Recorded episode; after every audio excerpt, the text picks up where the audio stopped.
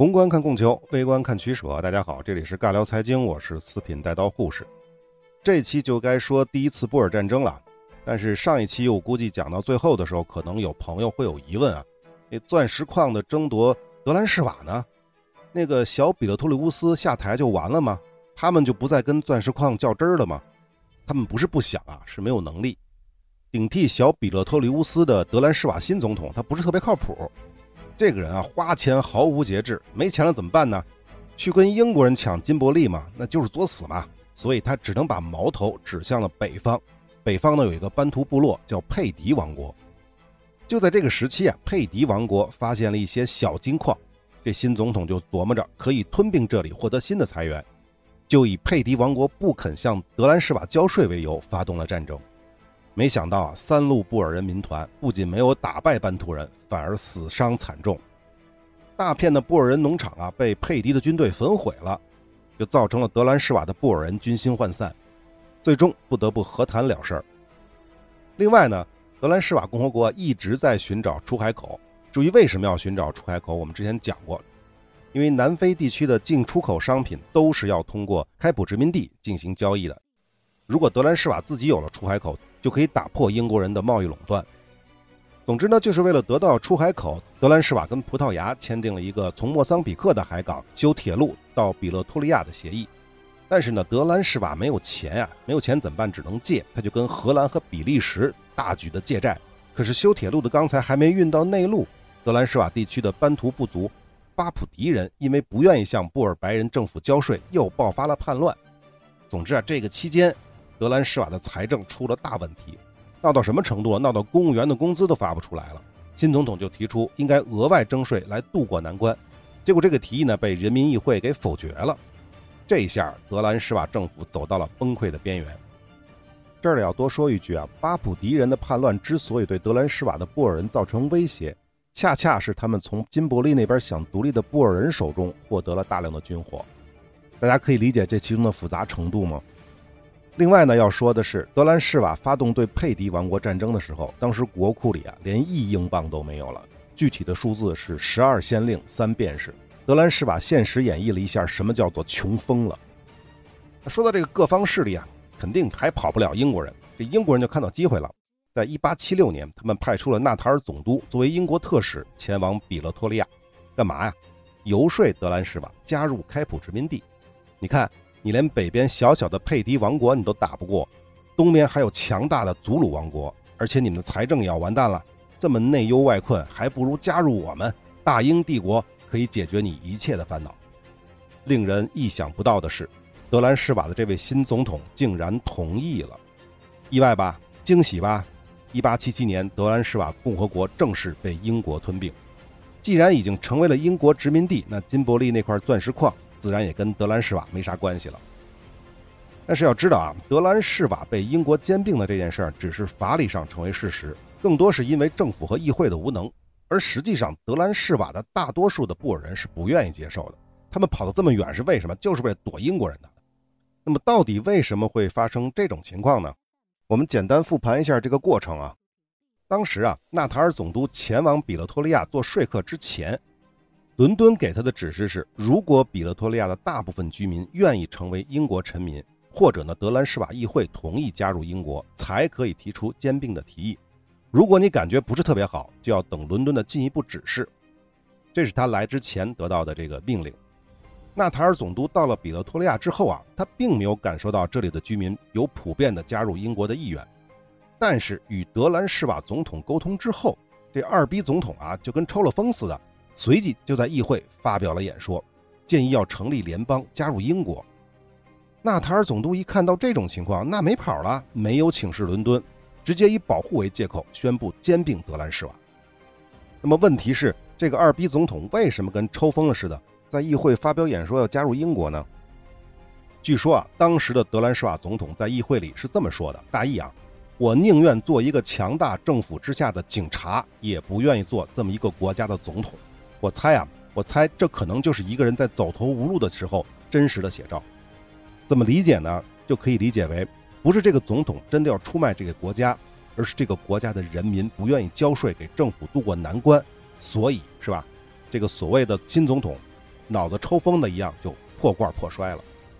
那么事实其实也是如此，这位总统在事后还是幡然醒悟了，但是为时已晚。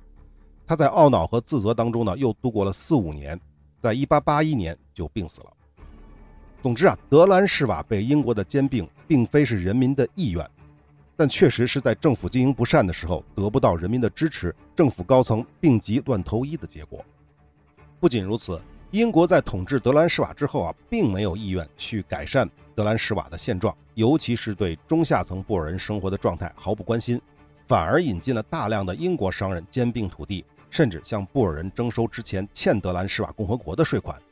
这种情况下，德兰士瓦的布尔人就更加憎恨这些蛮横且喜欢落井下石的英国人了，这就为第一次布尔战争埋下了伏笔。这一段我不知道大家有没有听明白啊？怎么说呢？可以理解为呢，国家政府没有钱了，已经到了崩溃的边缘，所以政府需要收税，而人民呢不想交税，尤其是布尔人这种特别爱自由的人，他不愿意交税。那总统就破罐破摔，我当不了这事儿怎么办？我就给英国人，你们看着办。他就是这个意思。所以说交税这个事儿真是双刃剑。你说你不愿意交税，没人喜欢交税。但是如果你不交税，新的统治者也许会强迫让你交更多的税，就这个意思。好，我们在讲第一次布尔战争之前，还得说说祖鲁人。德兰士瓦被英国吞并之后啊，祖鲁人看到了机会。我们说过，南非这三股力量当中呢，布尔人、英国殖民当局和班图部落，现在呢是德兰士瓦的布尔人恨死了英国。那我祖鲁人是不是就可以趁机捞点好处呢？这祖鲁王国啊，就积极备战，开始对青少年进行军事训练，而且不惜重金。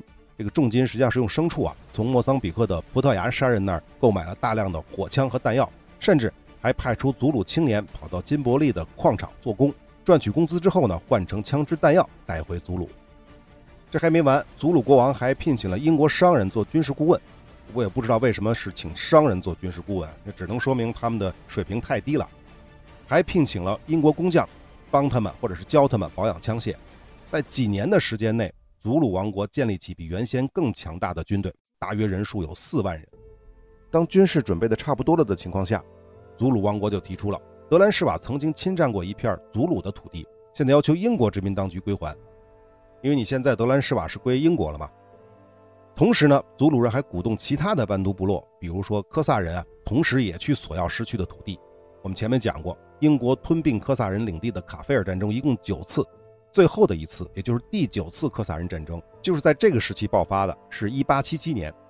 但是呢，第二年就被英国殖民当局彻底镇压了，所以此后南非就再无科萨人的土地了。那可能是因为刚打完卡菲尔战争，英国人是心有余悸啊。经过斟酌，英国人决定用仲裁的方式来解决祖鲁人的土地争议问题。他怎么仲裁的呢？英国人知道啊，祖鲁人不好惹，布尔人更麻烦，所以殖民当局提出了一个经济补偿方案，就是说布尔人不用归还土地，但是要给祖鲁人进行赔偿。注意啊，不是英国政府赔偿，也不是开普殖民地赔偿，而是布尔人要赔偿的。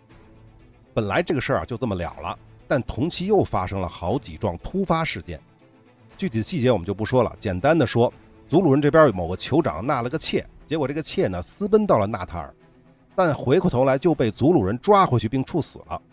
另一件事儿呢是说，几个纳塔尔殖民当局的测量员在祖鲁的边界被祖鲁人扣押了。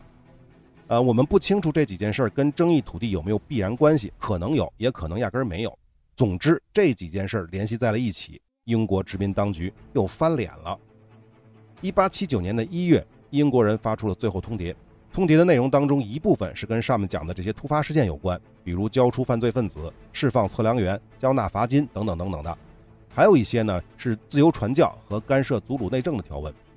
那么其中一条是特别的显眼，什么呢？解散祖鲁军队，允许军人返乡，废止祖鲁军队体系，其他被采取的军事规章必须在与英国人协商之后才能决定。这条意味着什么呀？太清楚不过了，不用解释了吧？那为什么英国人会突然一百八十度的大转弯呢？这个我没查到什么原因，我猜啊，不排除说是德兰士瓦的布尔人为了保留自己的土地，又不想掏钱，就在这其中搞了些小动作，但这是瞎猜的啊。总之，两边没法谈了。一八七九年的一月，英国人组织了一万多人的军队从纳塔尔进攻祖鲁王国，祖鲁战争就此爆发了。这战争的进程我们不用细说了，先是祖鲁人占了上风，在伊散德尔瓦纳战役当中，装备精良的英军被祖鲁人伏击，一千三百多人被打死，英国人被迫退却。那么到了三月份，就是一八七九年的三月份，英国的援军抵达之后，英国人卷土重来，这一次的英军就不再轻敌了，吸取了经验教训，谨慎作战。在这种情况下，这祖鲁人就再也占不到任何便宜了，几次战役都是几千的伤亡。而英军的死伤呢，就一百来人，一般都是几个、几十个。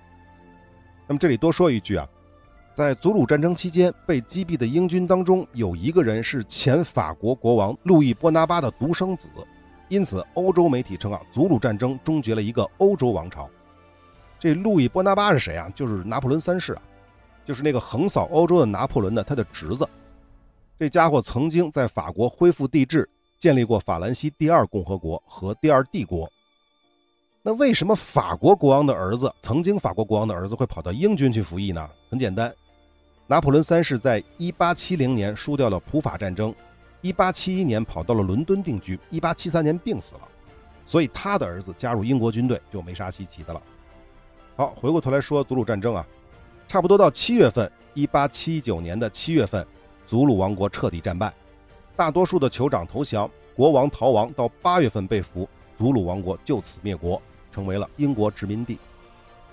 那根据刚才这段描述，大家也能看得出来，英国人虽然打赢了祖鲁战争，但是损失是非常大的。因此，英国政府没有直接统治祖鲁人，而是将其分割为多个酋长国，各酋长由英国政府来任命，实行的是间接统治。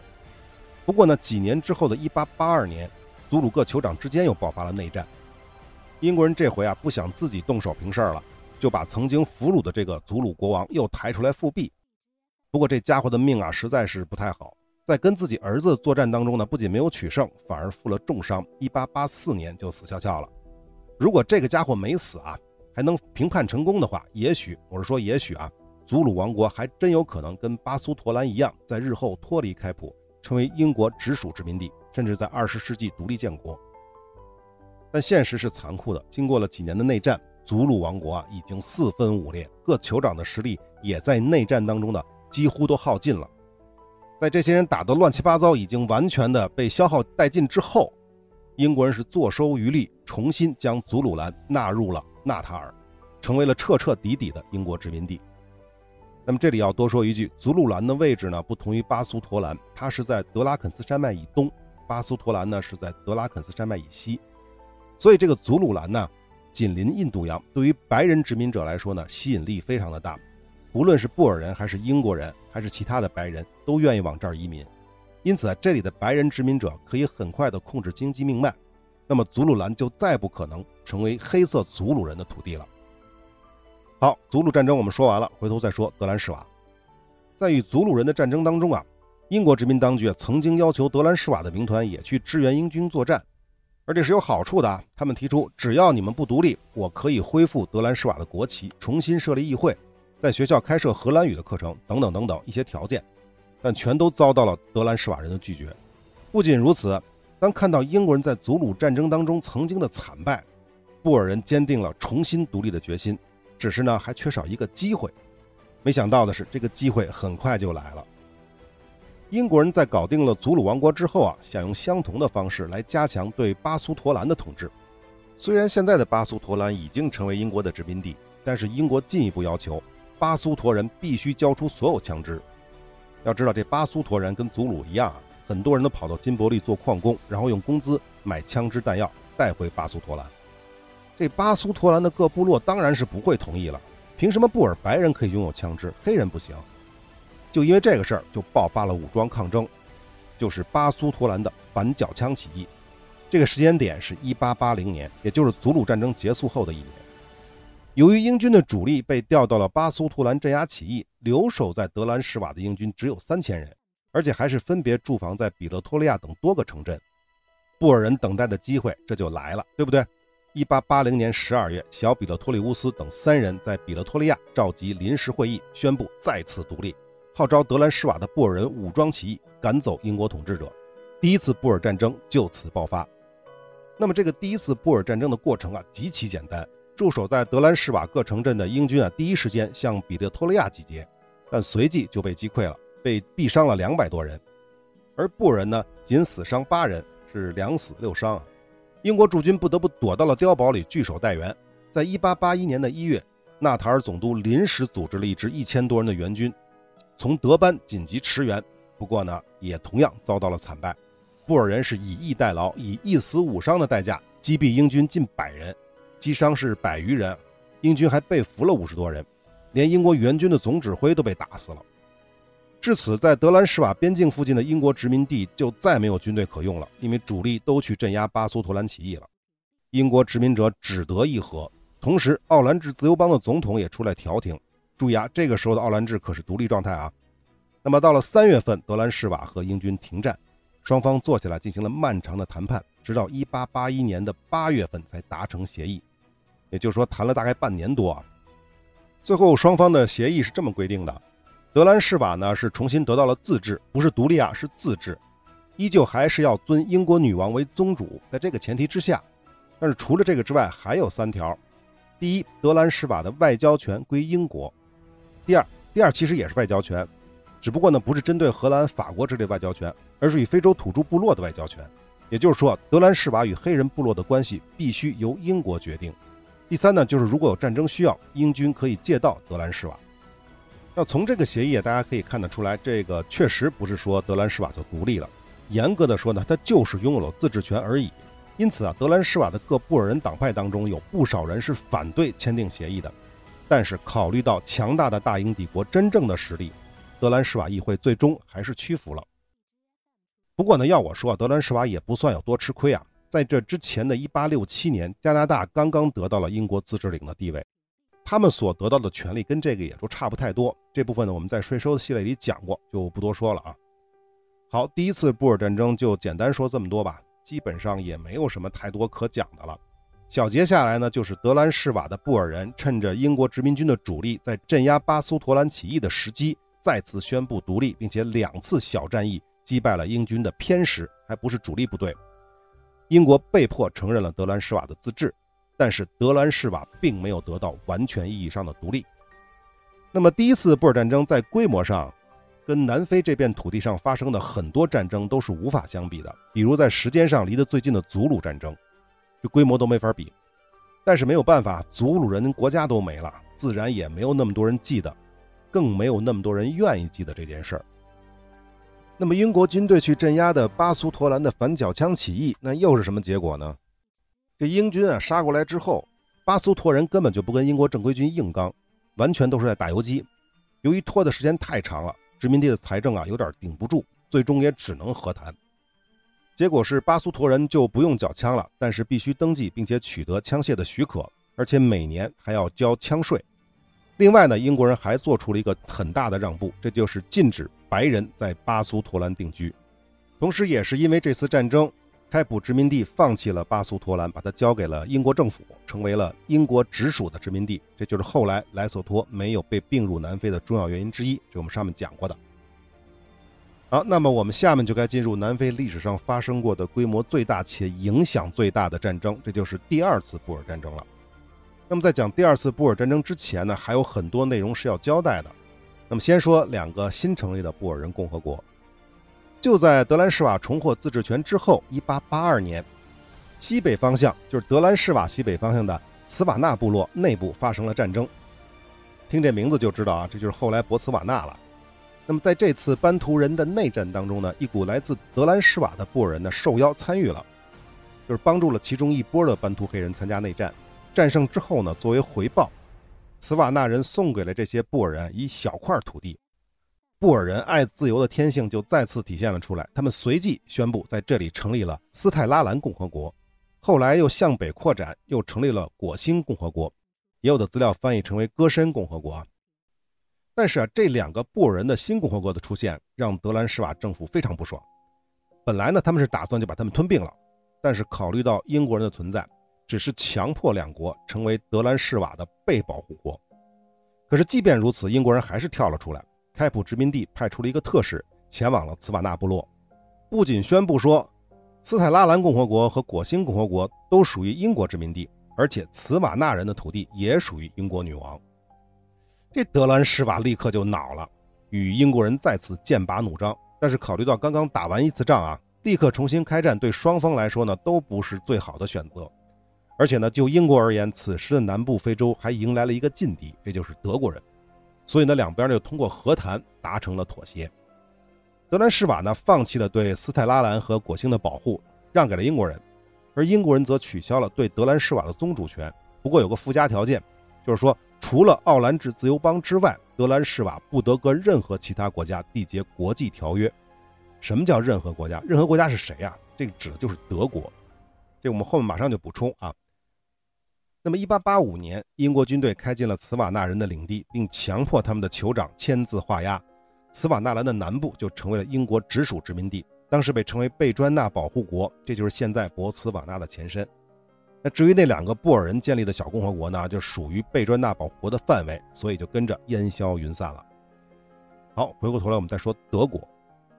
这现代意义上的德国啊，或者说德国人啊，正式出现在世界舞台呢，是一八七零年的普法战争之后。也就是普鲁士统一了德意志民族聚居的大部分地区，才有了真正的德国和德国人的概念。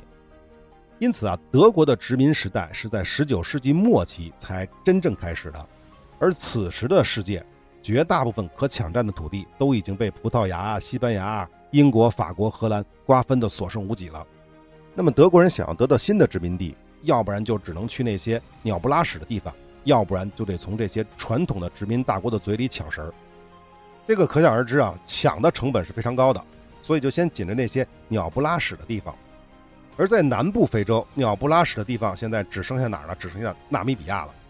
之前讲过，纳米比亚在大西洋这一侧。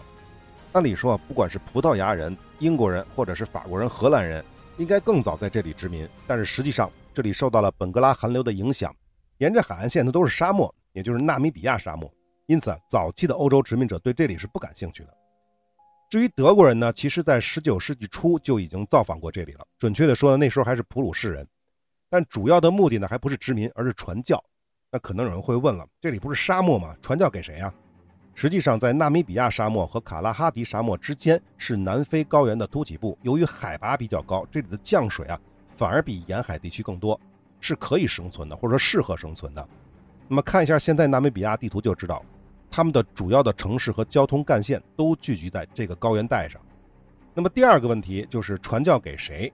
当然是传教给黑人了。普鲁士传教士抵达这片土地的时候，当时存在的两波比较强大的黑人部族，一波就是我们之前提到的纳马人，也就是被布尔人从开普殖民地驱逐到北方的纳马人的一支。当然，他们当中也有部分是布须曼人，就是布什曼人。那么还有一波就是叫做赫雷罗人的原住民。说明一下，赫雷罗人也是班图人的一支啊。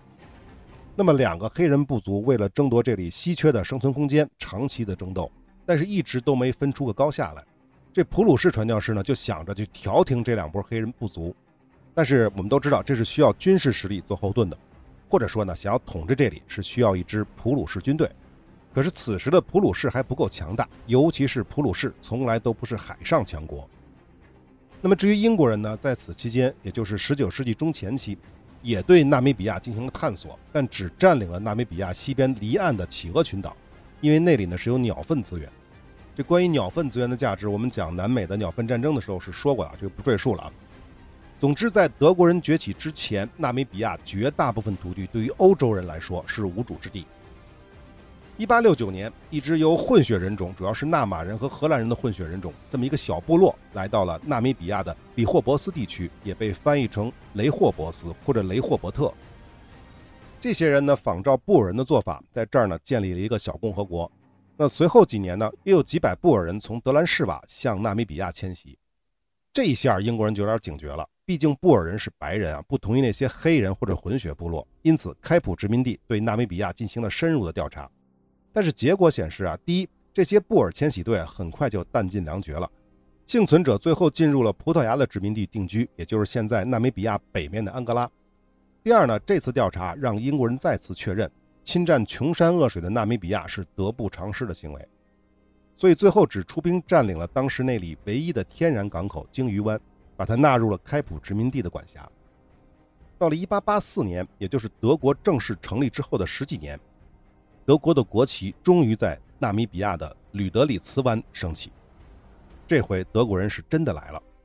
吕德里茨啊是个德国人，他在1883年从当地酋长那儿买了一块沿海的土地，建立了商业据点儿。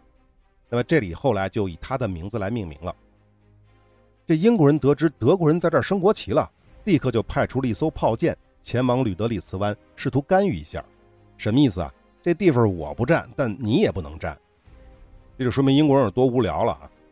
可是没想到的是，吕德里茨湾里竟然还停靠着一艘德国军舰。此时的开普殖民政府啊，内阁的内部正在闹矛盾呢，根本就没有能力进一步干预，所以英国炮舰就返航了。就这样，德国人在纳米比亚扎下了根。同年的十月，就是一八八四年的十月。欧洲各国大多都接受了德国对西南非洲，也就是对纳米比亚占有的声明。这英国呢也在其中，就是英国也没辙，没办法。随后的几十年呢，就是德国对纳米比亚的征服。一个叫格林的帝国专员来到了纳米比亚，开始跟当地的各个部落酋长进行谈判，要求他们签字认同德国的统治。这位叫格林的专员，就是后来纳粹德国空军元帅格林的亲爹。那后面的细节我们就不详说了。简单的讲呢，就是一部分酋长老老实实的签了，一部分呢去找了英国求助，可是根本没有用，最后还得签字。我们说过，在英国人看来，纳米比亚的占领是得不偿失的，所以就是不会管他们的。当然也有硬骨头，就是曾经的敌人纳马人和赫雷罗人，这两边呢为了抵抗德国侵略者，在一八九二年尽释前嫌，签订了合约，共同对德作战。但是呢，可想而知。面对当时世界第一陆军的德国军队，不管你是纳马人还是赫雷罗人，都是小菜一碟。最终都在淌着鲜血的受保护条约上签了字。自此啊，德国人彻底拥有了纳米比亚，当时被叫做德属西南非。从此，英国的开普殖民地旁边就多了一个劲敌。这也是为什么德国人会跟德兰士瓦妥协，但同时严格限制其外交权的根本原因。好，本期的时间就差不多了啊。那么下一期我们正式进入第二次布尔战争，我们下期再见。Well, I got us on a highway, I got us in a car, got us going faster than we've ever gone before. I got us on a highway, I got us in a car, got us going faster than we've ever gone before.